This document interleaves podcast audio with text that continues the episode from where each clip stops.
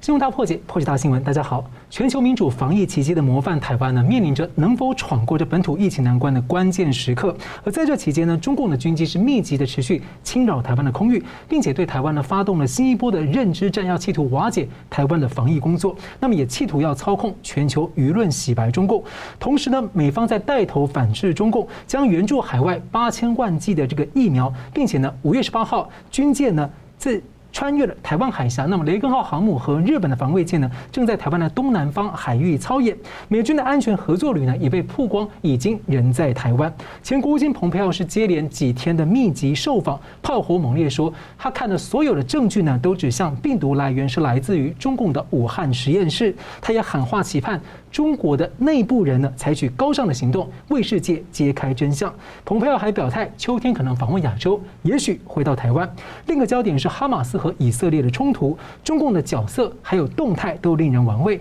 当全球忙着防疫呢，中共持续在四处点火，想要翻盘世界的格局秩序，这是以意谋霸，或者制造围剿。那么我们介绍破解新闻的来宾，中华民国医师工会全联会副秘书长罗俊轩医师。主持人好，各位观众大家好。总体经济学家吴家龙先生，大家好。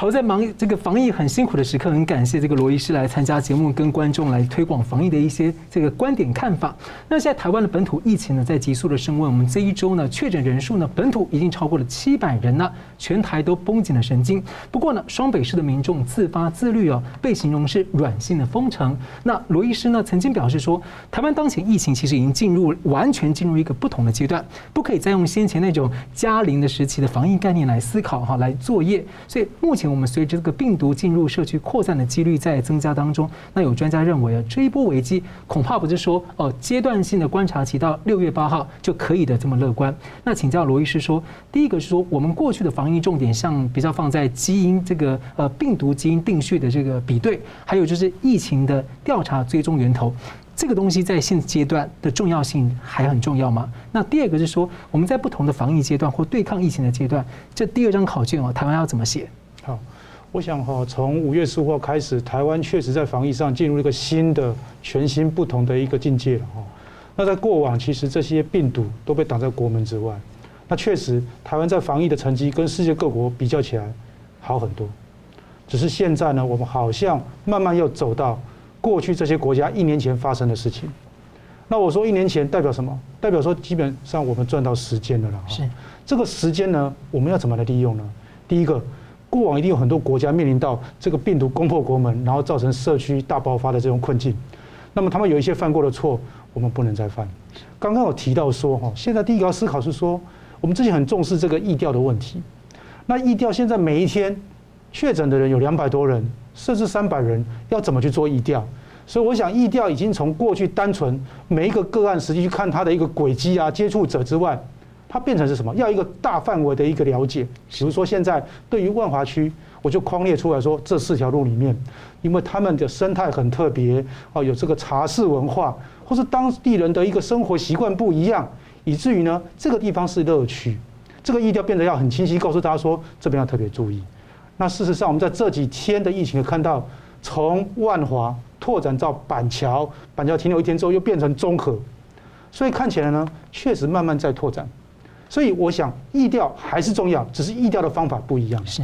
至于说基因定序的问题，其实我们之前也有提到说，因为我们整个检验的量能有限，那现在又有这么多人，包括还有社区的这种快筛等等问题，所以也不可能全部都拿来做基因定序。但是大的一个方向要抓准，就是说，像现在我们知道是英国变种病毒，是。那我们知道英国变种病毒的特性是什么？它的传染性比较大，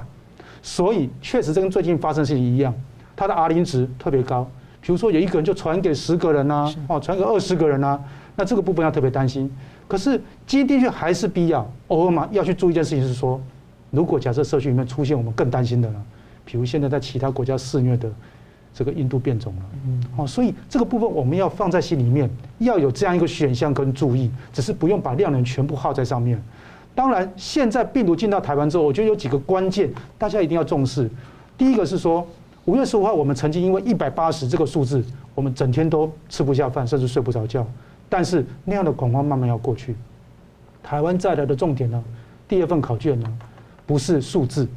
不是今天有几个确诊，而是这确诊背后整个国家、整个医疗防疫有没有做好实质有效的一个准备工作？什么意思呢？第一个哦，我们觉得很重要是，我们知道我们台湾的医疗呢可及性很高。那过去呢，大家呢如果小病可能在诊所看，大病呢可能在医院看。可是长期哦，因为可及性太高了，捷运一条，全部医学中心都相通，是，所以大家什么事都往医学中心去。那各位有注意到这几天的消息新闻，包括新北市的亚东医院，包括今天可能出现台大医院的问题，都告诉我们说，这些医院他们负担了很重要的医疗量能，但是不能所有都往那边去冲啊。包括现在我们说的这个快筛的一个检查，虽然快筛重要，但是快筛如果都跑到医学中心的急诊去，会发生什么问题呢？发生像亚东医院啊，他收治一个患者，五月十号收治。结果等到他确诊是 COVID-19，已经过了好几天。结果回溯起来看，跟他在住院时候同病房隔壁床的染疫是不同病室的染疫，更令人觉得担心的是，连在急诊室隔壁床也染疫。那后来发现两个护理人员，几近做了所有的一个防疫的一个准备，他还是会染疫。毕竟这个英国变种病毒就是很毒。所以我的意思就是说，现在变成要去盘点全台湾我们说的医院跟基层量能，而且要辅导。协助民众有效去分流，这其实过去十多年来一直在宣导，现在在考验大家的整个软实力。是，这个就是在考验了，因为这个就是当下我们说的第二份考卷的一个变化题啊。那这个变化题跟第一题不一样，第一题是说完全不能写错字，叫做好棒棒一百分啊。这一题不是在写说有没有写错字啊，是在比看你的这个理论基础跟方向对不对。我想第一件事要注意是说，我们如果现在是确诊的人，在目前情况社区大爆发。不可能全部都送到我们所谓的负压隔离病房。我今天来之前，我也确认一下，说目前北部大概负压隔离病房大概有五十几床。各位可以想象啊，一个人在负压隔离病房会停留很久，所以每天成千呃每天成百啊，每天好几百的这个确诊，不可能全部放进去。那这时候另外的一个想象是什么？另外一个想象是什么？就是专责病房，还有我们说的这个集中检疫所。是。那各位一个正确认知是，这个集中检疫所不是方舱医院哦。不是放那边让你自生自灭，然后早上起来跳个这个早操哦，哈，唱唱歌就结束。不是，它依然有所谓医护人员去协助，只不过在那里的确诊病患他是轻症，他不需要什么氧气的一个供应，他也没有这个所谓的呼吸衰竭或肺炎啊，没有发烧，没有恶化。那让医师在那边陪着这病人，在安全的状况之下，也做了一个防范跟隔离，也让病人慢慢的康复。这个是大家要有一个概念。那至于筛检，我觉得这个是重中之重，也是我特别要去宣导是。呃，其实我们有一年的时间哦，现在去做这个筛检哦，格外变得重要。为什么？因为如果你不筛检，所有人要不就全部挤到大医院去，要不挤在所谓诊所，结果呢，医院也有点感染，诊所里面也因为看到确诊病人被停诊，那请问再来我们如常的医疗去哪里进行？所以中间要一个缓冲地带，这个缓冲就是说，如果你今天是三高的问题，比如说糖尿病、高血压。你在原来的诊所就医就好，你也不要因为很紧张，赶快跑去跟他凑热闹说我要快筛。可是如果今天你是感冒的，是发烧的，是拉肚子，是嗅觉异常，觉得很怪的，你当然要先到快筛地方去接受必要的一个检查跟医疗。也就是说，既有这个分流，我们才能够面对病毒攻进来台湾之后后疫情时代的一些挑战。因为各位要知道哦，我们历来看到世界各国病毒进到国境里面。我们看到都是它会有第一波、第二波、第三波，也就是说病毒没办法清零了，跟过去不一样了，它蛰伏在里面。所以如果这些准备做好之后，我们才能面临下来，才能够去面对未来一波又一波的挑战。所以讲这是重中之重。那另外一部分是说防堵跟减压都同等重要，在这个过程中，我们继续要去防堵，只是说刚刚说的减压的部分是减灾的部分是要民众一起来努力。是。而且台湾的防疫是相当相当的辛苦，不只要对个对抗 COVID-19，还有各种变种病毒，而且还真切面对对岸中国共产党各种病毒式的外宣跟假消息的攻击，还有军事威胁。而这样的混合式威胁捣乱呢，其实越来越多国家都亲身体会，也正在关注。那台湾是怎么应对的？中共一手军机最近是密集的侵扰台湾的空域，另一手声称要帮台湾对抗疫情。然后中共的党官媒的喉舌呢，以大爆炸、大爆发呢等词汇来大幅的渲染台湾的疫情很严重，那喊话台湾使用中国大陆制造这种很多争议的疫苗。那外国媒体最近引述了台湾政府的国安官员说，中共的认知作战在制造混乱，降低民众呢对台湾政府防疫措施的信任度。美国前国务卿蓬佩奥最近也很关心病毒的来源，可能就来自于武汉。那这个地区呢，他说在武汉这样的地区呢，出现了生物生物武器还有生物恐怖的危险是非常的真实。那美国的国会议员呢，也敦促拜登来清查病毒的起源，做全政府的调查。所以请教一下佳龙大哥，看到台湾本土疫情这样陡然升高，然后呢，病毒来源还是不清不楚哦，您怎么看最近台海两岸周边的情势？哎，最近因为台湾本土的疫情升高，所以我们现在对疫情啊都很关切。甚至于会有一点，说不定会有一点紧张跟恐慌。那我说情绪上啊不用。现在我们看一下哈，这个你的题你的那个问题里面谈到中共的问题啊哈，是这样，中共目前的姿态呢，比如说声称要帮台湾抗疫啊，对抗疫情，声称要这个希望台湾用大陆制造的疫苗，这样子也有这种趁人之危的感觉啊。然后呢？我我当然希望说，中国大陆哈至少先把自己的疫情控制好，哦，因为再怎么讲，你再怎么辩解，病毒来源的确是从武汉那边爆发的嘛，整个疫情从武汉爆发啊，所以你当时有没有控制好你的内部的那个传染啊？你那个有没有控制好你的那个边境，对不对？不要让那个带病人的人跑出来等等，扩散到全世界。所以中共自己没有控制好疫情，对全世界造成危害。那台湾在去年已经尽尽量撑住了哈，那现在呢，那个台湾的疫情爆发有一点时间点上的连结，就是跟印度，印度的疫情这阵子不是爆发嘛哈，所以呢，现在我们要这个讲第二点哈，就是我们要有一个心理准备，就是疫情会常态化。你说哎，怎么回事？不是第二波，不是讲第二波哦，我们常常会听到有第一波疫情、第二波疫情哦，因为冬天来了哈。可能病毒容易发，容易有那个效，容易有威力啊哈。好像天气热的时候，病毒病毒好像比较收敛一点，不是因为气气候气温的关系哦，是什么原因呢？我们要做一个最坏的假设，就是什么叫疫情常态化？你的第一波第一种病毒出来，如果你的疫苗已经做的差不多了，快要推出来，快要接种了，第二次病毒会出来。第二次病毒出来呢，现在可能被认作，我讲可能性哈，我现在推推推演一个假设情况。有可能那个病毒其实是新病毒，但是因为它用原来那个架构去加东西，所以我们以为那是变种。现在有可能是这种情形，就是说它用原来那个 SARS 的病毒架构加 HIV 的啦，加什么加什么加一大堆上上去，所以呢，大家很很不好辨识啊，不晓得他他他要怎么去针对哪个地方去做对抗，对不对哈？那所以有可能怎么样？就是武汉病毒实验室里面不止一种病毒。中国大陆也不是只有武汉病毒实验室，听说云南那边也有。那其他的地方的那个实验，呃，云南那边听说做的是什么？是黑死病的病毒，就是鼠疫了哈，那种病毒。所以呢，现在哦，它的病毒从武汉实验室出来，就像蓬佩奥已经讲的，其实美国应该有有这种情报了，应该可以这个可以确认。这问题出在哪里？就是说你这个病毒的外泄是意外的事故、管理不当等等意外事故，还是说蓄意投放的？哦，我们其实应该有这两个可能性嘛，哈，一种是说啊，他不小心嘛，哦，处理过程中外泄，从那个医护人员、是研究室的人员等等，哦，还是接收邮件的那些工作人员等等，意外中了以后再外泄，做意外事故的，还是说他是蓄意投放的？蓄意投放的话，原本是说哈，要对付当时的那个一九年的那个香港反送中，其实是要用在香港，让他不能群聚，不能人人群活动。可是后来自己在过程中还没有投放过去，自己先外泄，好，有可能是这种意外，那就变成说有一点既有蓄意投放，也有意外是泄露，还有一种是纯粹是要投放，比如说那个一九年的十月中下旬有那个世界运动会在武汉召开，他们说要对美美国来的军人投放病毒，让他们把病毒带回去，那就是针对美军的哈。那不管是怎么说，你不外乎是意外泄露跟蓄意投放，对不对？好了，问题来了，这个情况有改善没有？你的实验室管理有改善没有？好，你的蓄意如果是蓄意投放的话，你是不是有收敛了、改变了没有？所以如果这个情况没有改变的话，很可能再发生第二次泄露嘛，再一度再一次泄露嘛。好，现现在看到的变变种病毒很可能也是新病毒，被投放出来，或者是意外泄露都有可能。所以我们现在变成说要做一个最坏的假设，我们不能假设说只是因为气温的关系来第二波，可能不是这样子，可能以后你只要疫苗快要出来了，疫情可能要缓和了，它就会有第二个、第三个出来。哦，所以我们要假设疫情会常态化。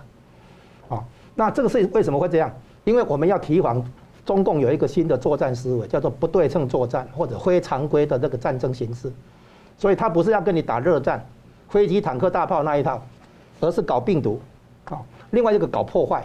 大家还提到了这个斩首行动，这些都是不对称的作战方式，非常规的作战方式。什么叫搞破坏呢？诶，比如说派人潜上来台湾以后，破坏你的水供应、电供应等等，说不定他可以不用跟台湾开战，就把台湾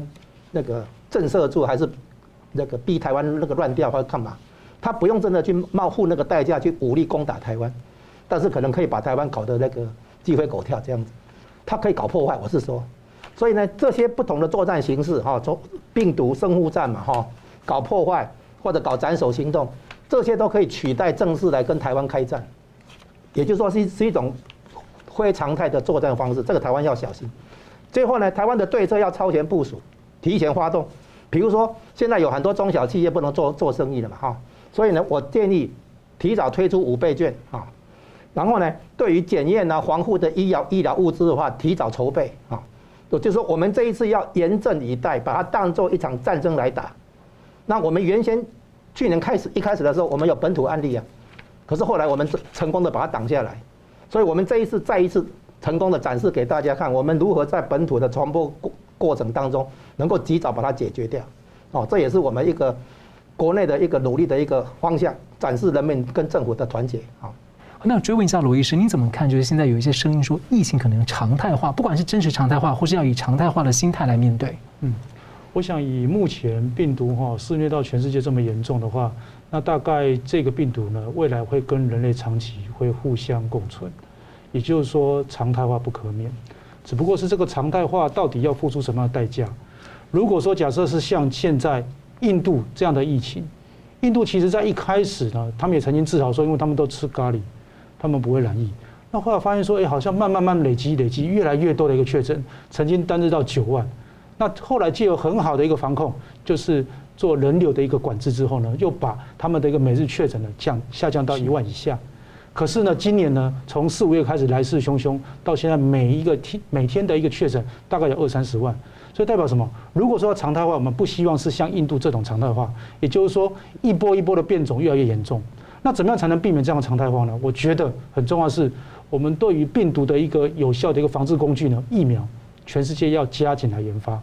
因为印度就是因为太多人在这边染疫，所以病毒不断的复制，就会造成所谓新的变种病毒。现在在印度已经变成是两种、三种的一个变种加成在一起，那又跟世界各国这样慢慢的一个输出。所以未来如果是要常态化，我们希望是什么？像过往的流感的这种常态化，我们就有每年去追加一剂的疫苗，就可以有效去防止，这个才是人类能够接受的一个方法。好了，我们休息一下呢，继续回来谈一谈，说目前的全球疫情，看来未来的关键是否就是要应对这个病毒的变种问题？我们休息一下，马上回来。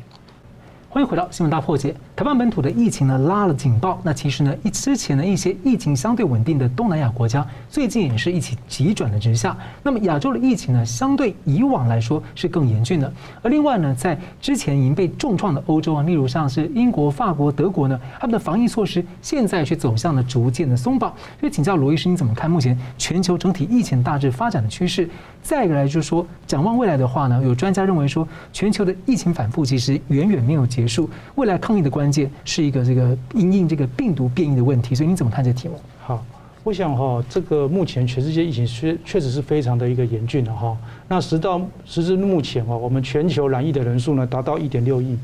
那么因为这个疫情呢，不幸过世的人有三百三十九万。那另外最近大家都非常重视，就是印度的疫情。印度疫情现在都是在一个很高档的状况，到目前为止，它每天都还有二十六万的确诊，那它累积的确诊已经达到两千五百万例，相当惊人哈。那每天造成的死亡有四千人，所以全球目前的疫情看起来是，虽然疫苗已经问世，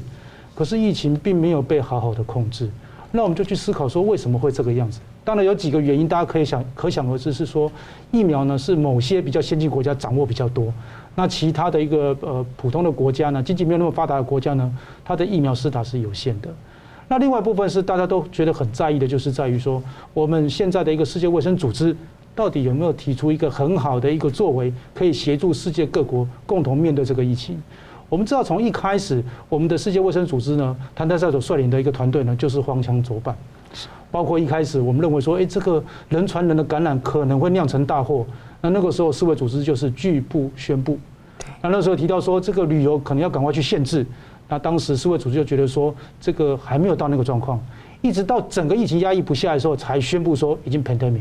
全球大流行。那到现在你看看，有三百多万人不幸丧生。那现在这个状况呢？世界卫生组织应该提出一些有效的一个应应作为，包括说刚刚讲的这个疫苗的问题。疫苗是解决这个疫情最重要、最关键、最实质的问题，可是到目前看起来都没有有效的作为，只是隔空喊话。那我们讲说为什么很重要？因为世界是连在一起的。假设我们说的印度能够一开始给予它有效的疫苗，因为印度后来是打它国产的疫苗啊，跟少数的一个中国疫苗，那看起来呢，疫苗打了。可是效果不好。那如果一开始的时候，全球是坐下来，包括这些我们说的经济没有那么好的国家，也能够伸出援手，实质上去协协助的话，那今天的下场可能不是这个样子。但是呢，话说回来，现在病毒已经蔓延这么多，变种病毒都出来了，我们该怎么办？我觉得第一个要急呼的是说，全球的这个各国领袖呢，要坐下来好好讨论说，我们是不是要能重新建构一个有效的全球的一个卫生的防护网。因为看起来这个已经失灵了。是，各位记不记得当初英国发现有英国变种病毒的时候，当时世卫组织没有人管他说什么，所有的欧盟国家全部都对英国禁航，因为有过去的经验，他知道说不要再相信世卫组织了。那试想，如果各国各唱各的调，怎么样把防疫做好？那话也是这样子啊，每一国用自己的方式去防止英国的变种。当时我们台湾也在第一时间就觉得说，哎，我们要去防堵这个英国变种病毒。可是我跟大家讲说。最后呢，英国变种现在成为此刻台湾疫情的一个诅咒。它就算不是从英国来，也会从其他地方跑进来。是同样的，现在大家担心的这个所谓的印度的病毒，也许现在我们已经全部禁航，但是我们难不保过一段时间，它也会从其他的路径，甚至本国人传进台湾。换言之，这个疫苗的问题，这个疫情的问题，都是一个大是大非问题，不是每一个国家把自己的国门锁起来就能解决的。那至于经济的问题，各位知道，包括印度，印度是全世界学名要做最多的国家，它的这些生计的这些原料跟产品供应世界各国。现在印度有难了，如果大家都像之前一样都不管它，各扫门前雪，这个苦果是全世界共同承担。是，那台湾也一样，台湾的晶片是现在全世界迫切需要的。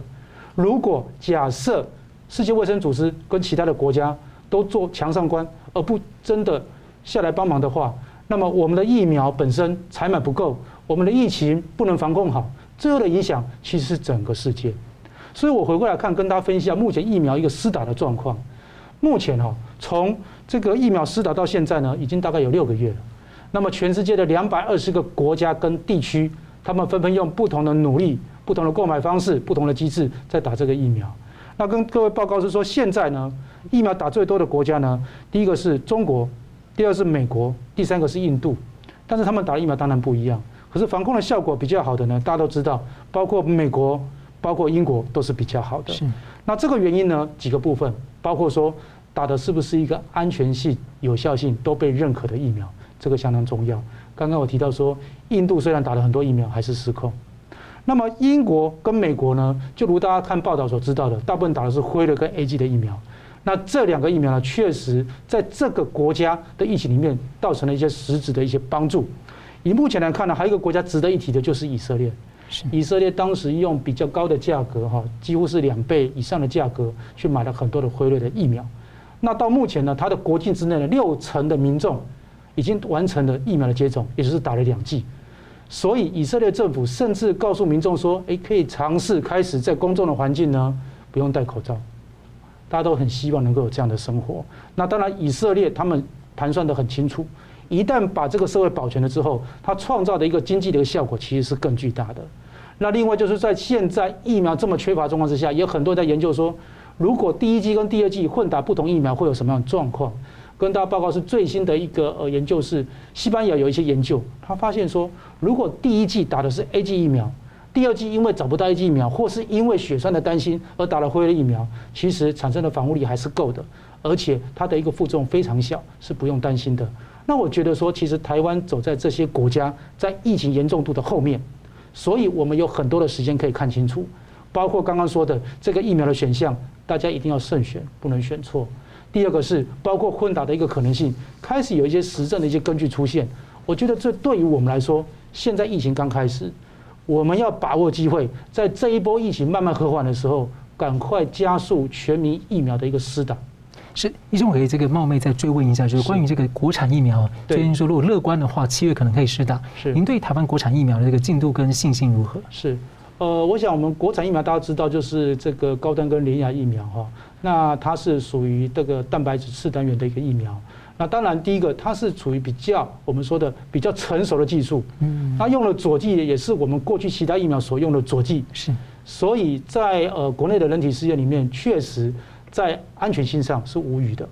那有效性上，虽然它没有做我们说的这个双盲的这个三级的临床试验，啊，这个有很多的考量了，包括说。这个伦理的考量了哈，因为有其他已经做过三级的一个试验的疫苗了哈。不过事实上，我们可以用其他方式去验证它的效果。现在采用的方法就是去测试说，打了这些疫苗之后，在身体产生的综合抗体的一个效价。意思就是说，如果有一个人他真的感染 COVID-19，也许他产生的这个这个综合抗体是一。那如果打了辉瑞之后产生的是二，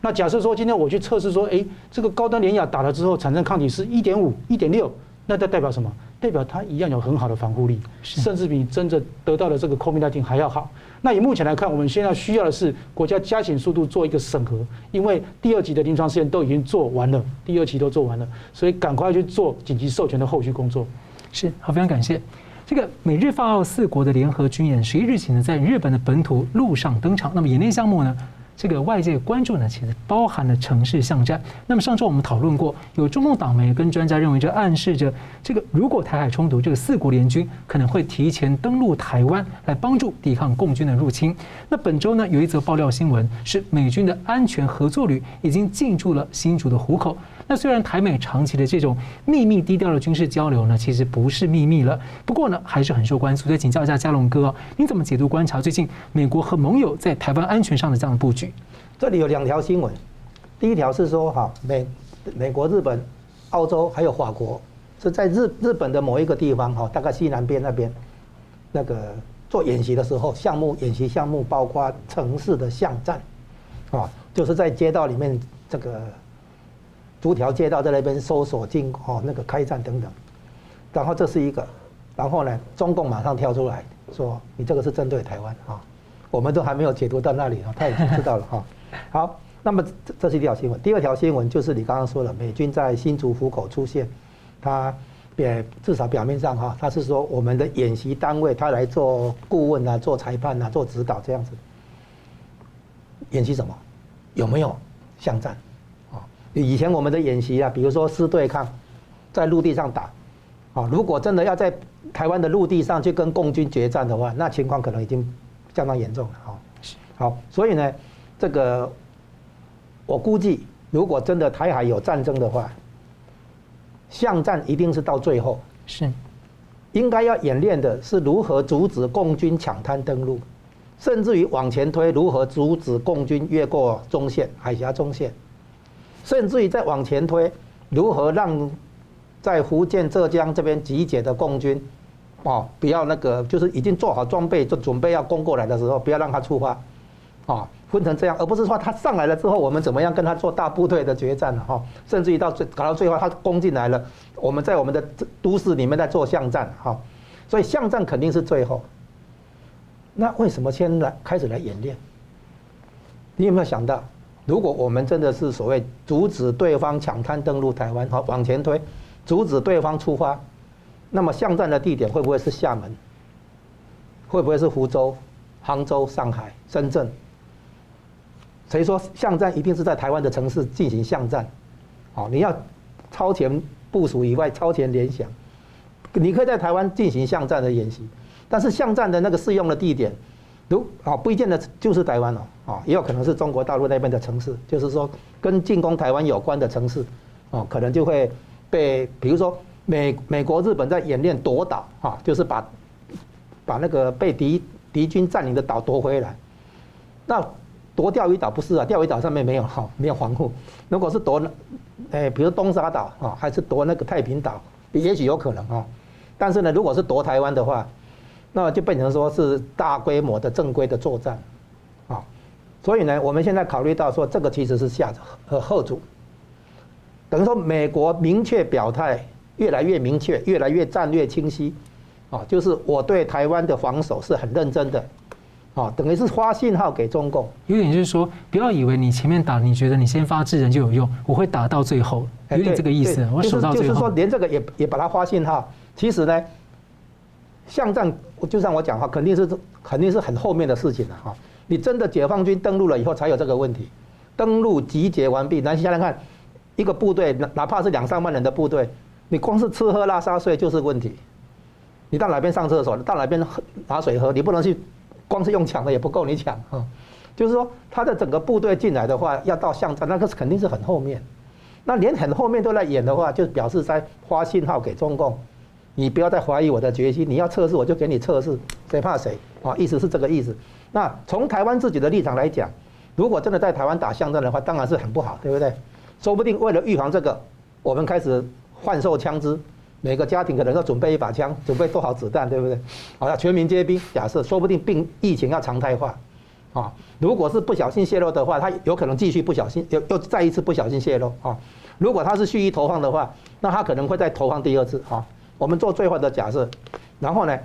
这个探讨各种可能性。那我说，如果真的要在台海发生军事行动的话，最好的情况其实不是美国、日本来援助台湾，最好的情况是台湾自己单独就把共军挡下来。为什么？因为台湾海峡整个空间其实是有限的，是这个狭窄的空间里面，你要多少架战机在那边飞，多少个核飞弹在那边飞，对，所以台湾在有限的空间里面来做防守，其实完全可以做到。所以，我们台湾自己，尤其也包括海海海底下的那个那个潜水艇啊，还有空中的飞弹这些，有些地方是需要美军协助什么的情报，啊，比如说他们的雷达有征收到什么样话，这个情报交流这个肯定要啊，也需要。实际上，实际上很多事情是台湾自己要做，我们不要老是在寄望说美国、日本来协防台湾，啊，那个其实都是发出强烈信号给中共，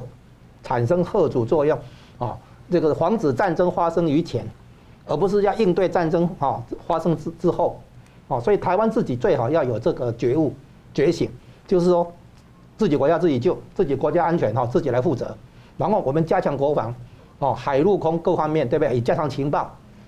各方面来做好准备哈，做最坏的假设，最好的准备才是我们台湾应该有的了哈。那看待这些我们周边的那个国家的这些行动的话，哦，我们要有这样的认识，是。好了，我们休息一下呢，继续回来探讨呢，就是现在中国大陆的疫情呢，究竟像个谜题一样。不过呢，我们现在从人口规模相类似的印度，能否来一窥中国大陆的真实情况？休息一下，马上回来。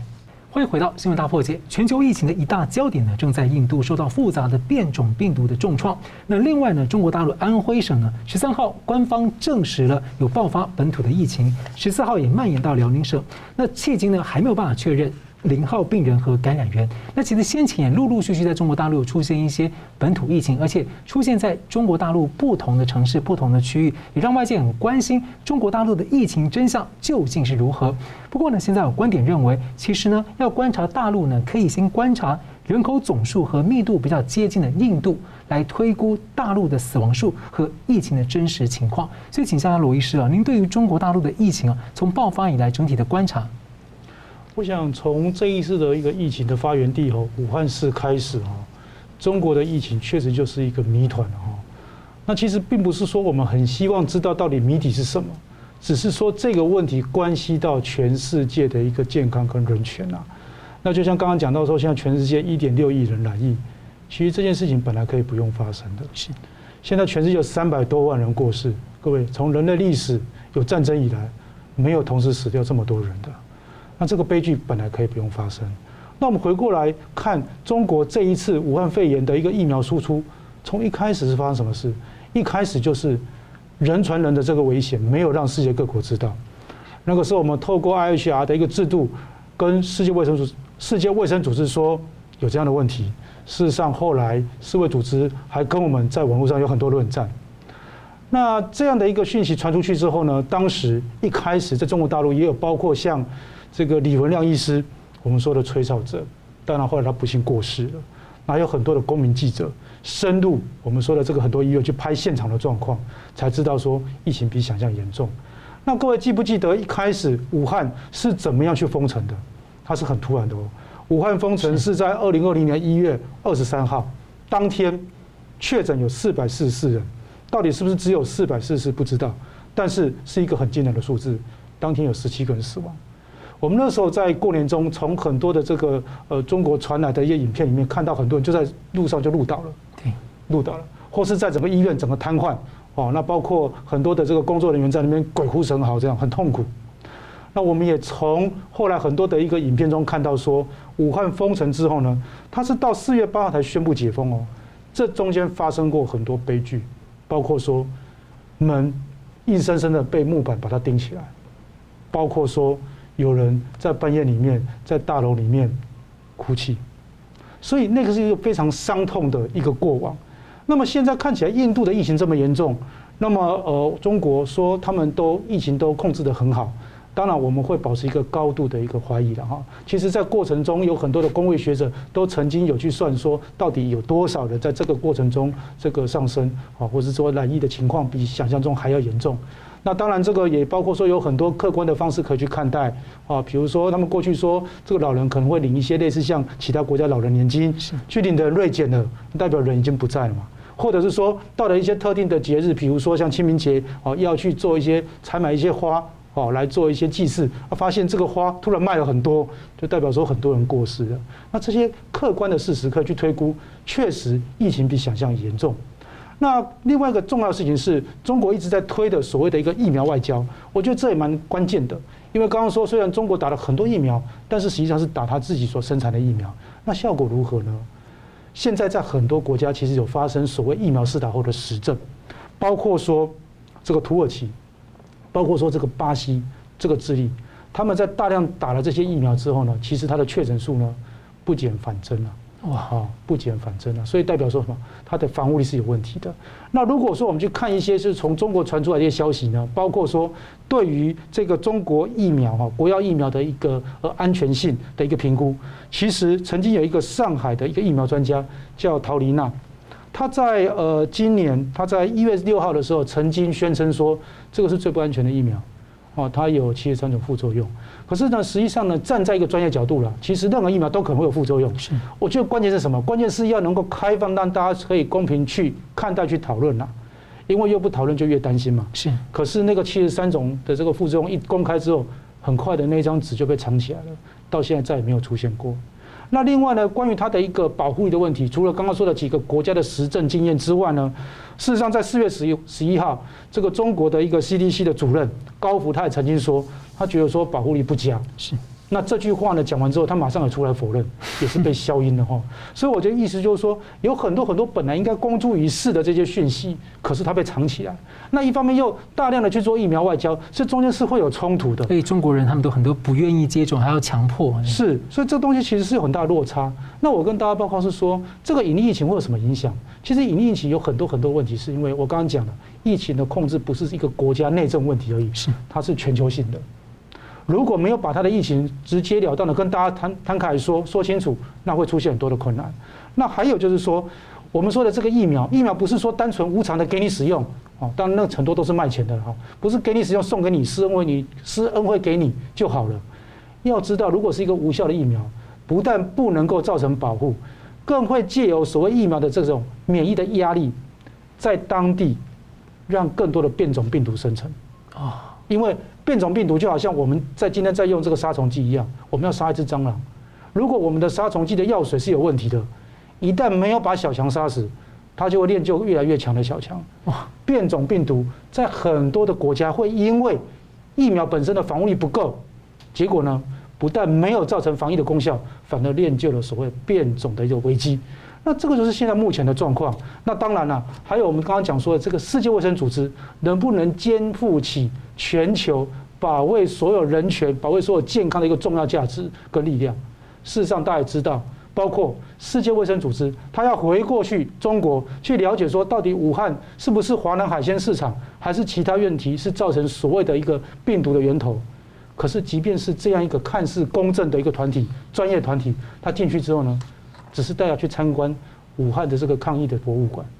完全没有办法去接触到最无原始的一个资料，甚至有人说很多资料早就已经易删掉，或是被人为的把它消失掉了。我觉得这在在都显示一个问题是说。其实本来只是一个地区的一个传染病流行，因为刻意的人为隐匿，因为刻意人为的放纵，因为刻意人为的操纵，让它变成了一个世纪大灾难。所以回过来，我是觉得说，在目前哦，因为疫情已经扩散出来了，所以每一个国家呢，也没有办法去指靠说有哪一个说国际很强势的国家告诉你怎么去做防疫的工作。但是呢，回归 回过来呢。我们应该站在每一个国家自己最重要的一个价值跟利益，好好的开诚布公，跟其他国家呢有一个公开的平台去探讨。这也是为什么台湾一直觉得说，世界应该邀请台湾。共同坐在坐在这个专家的这个桌上，一起讨论防疫的问题。我所以就问几个医师，就是说，之前这个呃，川普政府时期，其实当时英国跟一些国家有曾经提过说，想要结合一些主要的民主国家，是自己在世卫组织之外，自己先有一个呃，像小团体这样子，大家能够比较真诚的、有效的交流合作。这方面有后续有什么进度是台湾有没有注意到的吗？呃，其实当初川普政府的时候，因为也面临到他第二次要改选的时候。那那时候也有很多人在想说，这个拜登政府因为比较是建制派，然后他可能会变成是比较模糊主义，所以也许对于建制一个新的国际的卫生联盟会产生一些阻力。那事实上我们看到也是这样子，因为当时川普已经到这已经说我不再给你这个世界卫生组织任何的金援了，但是因为改朝换代了，是，所以很多的一个政策就停顿下来，所以我们反而希望是说，其实拜登政府。啊，目前当然在全世界都已经发出了很强烈的讯息，希望邀请台湾加入一起来参加世界卫生组织。可是就在台湾疫情正在蔓延的这这几天，也是世卫在开会的时候啊。对，我要讲的是说，台湾的疫情、世界的疫情是连在一起的。是，对于人权的尊重跟向往是全世界人都应该坚守的核心价值。政治力不应该再牵涉到这些事件里面，要彻底的改过。我们接着谈另一个焦点是中东的巴以冲突十天了，那么美国、欧盟等领头的国家呢，都支持以色列行使自卫权，而有一些国家立场不同，像是土耳其的总统呢就批评美国的拜登，那么印尼、马来西亚、汶莱呢则联合声明谴责以色列。那中共五月份呢恰好担任联合国安理会的轮值主席。那其实，在历史上啊，当中东的巴以就是巴勒斯坦跟以色列的和平进程往前走有重要突破的时候，往往哈马斯组织呢就会发动一些攻击，让和平进程被破坏，走不下去。那其实这也符合。背后支持的这个伊朗一直主张要消灭以色列的主张，还有其实这也符合了中共的利益，让美国呢整个被深陷在中东的泥沼，没有心思来顾亚洲的事情。好的，所以佳龙大哥上周其实简要分析过巴以冲突哦，所以请教您对这十天这样一个最新情势的观察，还有怎么看中共在过程中的反应呢？例如说，当哈马斯呢发动大规模的火箭突袭的时候。中共没有说话，那等到以色列铁穹系统守住的攻击也反击空袭来重创了哈马斯。斩首了一些哈马斯的指挥官，中共就突然跑出来要大声的调停，要停火，那也声称要美国承担责任，而且中共还说他欢迎以巴双方的谈判代表到中国大陆去谈判。不过，其实历史上呢，这个中共介入调停的，像是例如是北韩的核武啊，似乎大多是挖坑的情况出现，而且支持哈马斯的伊朗背后大哥就是中共。所以，请教老师怎么看？我们台湾疫情恶化的这一段期间，哈，正好以巴冲突抢占了国际新闻的版面，那表面上这件事情发生的是远在天边，但是其实与台湾有很多间接的连结、间接的关系。那我们上一次提到了哈，先把这个有三有三个要点先简单摘录一下。第一个啊，就是以色列因此因为受到这个哈马斯的火箭的攻击，它因此可以有正当性来做大规模反击哈。那这个反击不会只是停留在这里。他会对于这种所谓以人民做盾牌，而不是成为人民的盾牌的这种恐怖分子、恐怖组织，他会开始四处来收那个搜捕。也就是说，这个反击不会局限于那个地区地区。以色列以后会那个认认真来做消灭恐怖分子、打击恐怖主义活动这样的一个事情啊。然后以因此，以色列会变成变相的哈，成为中东地区的国际警察啊，仿佛有这样的一个角色了哈。然后再来呢，这样的行动呢，会掩护美国从中东的撤出。美国要把一些部队改部署到亚太地区哈。那个丰富它的印太战略，好，我这样讲了是，那这样子的话，美国从中东撤出来，改改布防到那个亚太的话，当然对台湾有帮助了哈，有间接开始有间接关系了。好，现在我们来讲哈，分成战术跟战略两个方面来谈。首先我们讲战术上，那么一般来说，网络上已经整理出四个要点，就是说观察以色列的战术。第一点就是它的那个铁穹防卫系统，啊，把那个火箭弹哈能够拦截下来。是。它不是发射灰弹去打下灰弹，不是，因为那个成本比较高。那个所谓火箭弹的话，那个比较简单的哈，就比较那个粗制滥造一点哈。相比于灰弹来讲，比较简单。啊，然后呢，它那个铁穹防卫系统呢，据说拦截率到达九成啊。那它会判断这个火箭弹的落点是不是落到那个商业区、住宅区，会造成伤亡，对不对？如果是落到一些不影响的那地方的话，它就不会去，不需要去拦截。哦，类似这样，它有一个这样的一个系统，但是它这个主要是针对低空，啊，针对近近距离，比如说五十到七十公里这种，所以很适合那个以色列那边的情况，因为巴勒斯坦人哈，这个从加沙走廊还是从那个其他地方发射的话，包括黎巴嫩南部那个发射的话，那是近距离五五十到七十公里的话，可能就可以造成那个以色列这边的的那个伤害嘛，这样子。那如果要用到台湾的话，台湾有人开始建议说，台湾也需要这种系统。那问题是火箭弹的话，射程都多多长？因为台湾海峡的距离哈，大概可能接近两百公里哈，一百八到两百公里。你的从大陆沿海发射的话，啊，应该不晓得能不能发射这么久啊？发射那么那么久。那可是呢，如果是这个原理，我们可以吸收了啊。这个防卫系统的概念，它是用一个天空中撒出很多碎片呐，把那个的那个火箭弹那个。好像一个网一样把它拦截住，不是定点这样这样打，所以它这个概念我们可以参考。所以第一个，第它有那个铁穹防卫系统，这个地方有人开始建议嘛，哦，可能也包括我上个次提，就是台湾也应该考虑这样的一个防卫系统。这是第二个，它的定点打击，它对军事目标，哦，哈马斯的总部大楼，对不对哈？它这个精准打击，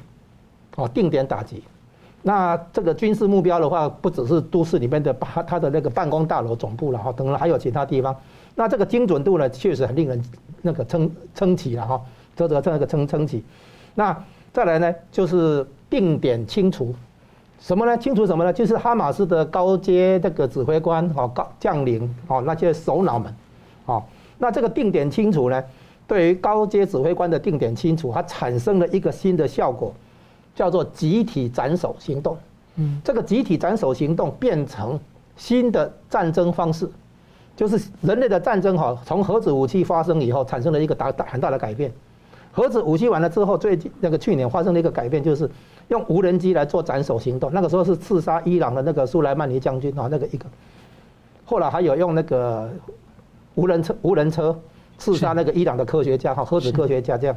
可是这一次呢不一样，这一次是集体性的，把哈马斯几乎是整个领导层哈，几乎都干干掉了。所以哈马斯变成群龙无首，等于是就是瘫痪掉一样，跟那个川普那个时期哈打那个 ISIS 一样，甚就是相当于消灭哈。这种集体斩首这种作战方式，以后会不会搬到台海两边呢？哎，这个是一个考虑点哈。然后呢，这这个再来就是啊，那个以色列最后有一个战术行动也被大家拿来讲，就是他在。召集后备部队等等哈，然后集结了九九千个四那个那个地面部队，准备攻进加沙走廊。然后呢，这个以色列不哈马斯那边的人就开始进入地道嘛哈。对。结果后来才发现，以色列的部队没有并没有打地面战争，而是立刻出动一百六十架战斗机，加上无人机，密集的封轰炸了这个地道。所以呢，相当多的人就死在地道里面，还有那个火箭弹的武器军火啦，就死在地道里面。那其实这里面也还有一个比较曲折的故事，就是哈马斯其实是布置一个陷阱，要把以色列的地面部队引进来，然后他们才从地道里面出来把它猎杀，然后呢，所以他们发射的时候故意在那个地方发射，让以色列发现那边是目标，是地面部队要进去那里，可是那个是陷阱。那哈马斯布置的陷阱，以色列假装中计，说调集地面部队要打那里，所以他们就好好了，计谋得逞，对不对？赶快就各就各位，把很多火箭弹、军火等等送到地道里面，准备以色列部队进来的时候，他们从地道起来埋伏、夹击啊，要要来猎杀以色列。结果以色列呢就假装中计以后没有，他把那个部队逼进逼到那个地下道以后，开始从空空中。密集轰炸了四十五分钟，那结果呢？这这个发现那个哈马斯这边等于吃了大大亏了哈，闷闷亏。所以呢，这里面你会发现有一件事很重要，除了刚刚讲这个些技术、也战术问题外，很重要就是情报，情报工作非常重要。好，然后呢，这这个你还以色列还多做了一个东西，就是减少平民伤亡。也就是说，整个以色列的战术上的话，两两两点够强硬。也够仁慈，好，因为哈马斯这种恐怖分子就是把老百姓当作人肉炸弹、人肉盾牌。那以色列本来是如果这样干下去的话，肯定会造成平民伤亡，他没有办法避免，但是尽量避免。好，最后讲战略，战略上是这样：习近平本来要连任的话，需要有一些成绩拿出来，然后台湾不不好打，香港已经搞了，已经已经弄了啊，然后呢，代价也很大。所以呢，他现在在考虑一个东西，叫做下一个寻找下一个黄金十年，中共会崛起、和平诶改革开放的成果会出来，是胡锦涛那十年，就是从那个二零零四到二零一四那十年，习近平上台之前的那前那十年。为什么那十年很重要？因为美国在忙着对付恐怖分子，在中东对付恐怖分子，结果无暇顾及中共的崛起，为中共争取到黄金十年。现在习近平发现他需要下一个黄金十年，所以呢，很有可能他支持的伊朗还有哈马斯，希望在中东惹事，引引致引引爆战争，美国介入，啊，那个伊朗那个开战，对不对？好，以以色列开战，对不对？这个地方会把整个美军的注意力吸过去，然后呢，这个习近平可能可以宣称，他又为中国争取了黄金十年，作为一个政绩，他。不希望打台湾，也可能也不能打台湾，因为风险代价太大，所以他可能想其他办法，包括在以巴制造冲突，也有有这种可能性。好，我说最后再补充一点，就是为什么哈马斯要这么密集的发射火箭弹？听说现在火箭弹发射超过三千枚，啊，为什么他一直要发射？其实他是在存心刺激以色列，存心制造战争。不然不需要这样打，你打个两三百颗已经够，已经很很呛了，两三千颗已经很严重了。你这样搞，所以这一次的行动，哈马斯的行动，我们可以看出来，很可能背后是有其他的战略考虑，也就是说，说不定是要在这边制造战争，那把美军卷进来，让美军无法顺利从中东撤出，啊，所以呢，如果是这样的话，那就符合中共的利益，因为中共希望美国现在中东里面拔不出来。好的，我们节目最后呢，请两位来宾各用一分钟总结今天的讨论。我们先请罗医师。我想哈，现在的疫情虽然让所有民众都非常担心，但是就如同之前部桃事件，就如同之前磐石事件一样，台湾总是关关难过关关过。我相信不论如何，我们用最大的诚意、全民的团结，跟全球最高的公民素养，一定要把这一次的疫情把它防守下来。虽然未来疫情可能一波一波。但是我觉得我们不会放弃，而且在每一波当中学到更多的经验。现在呢，距离五月二十八号还剩下九天，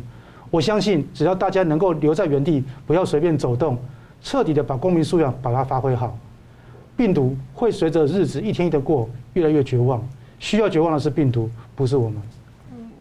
哎，我们现在考虑到疫情，考虑到台海紧张局势的话，也要做一个叫做做最坏的假设，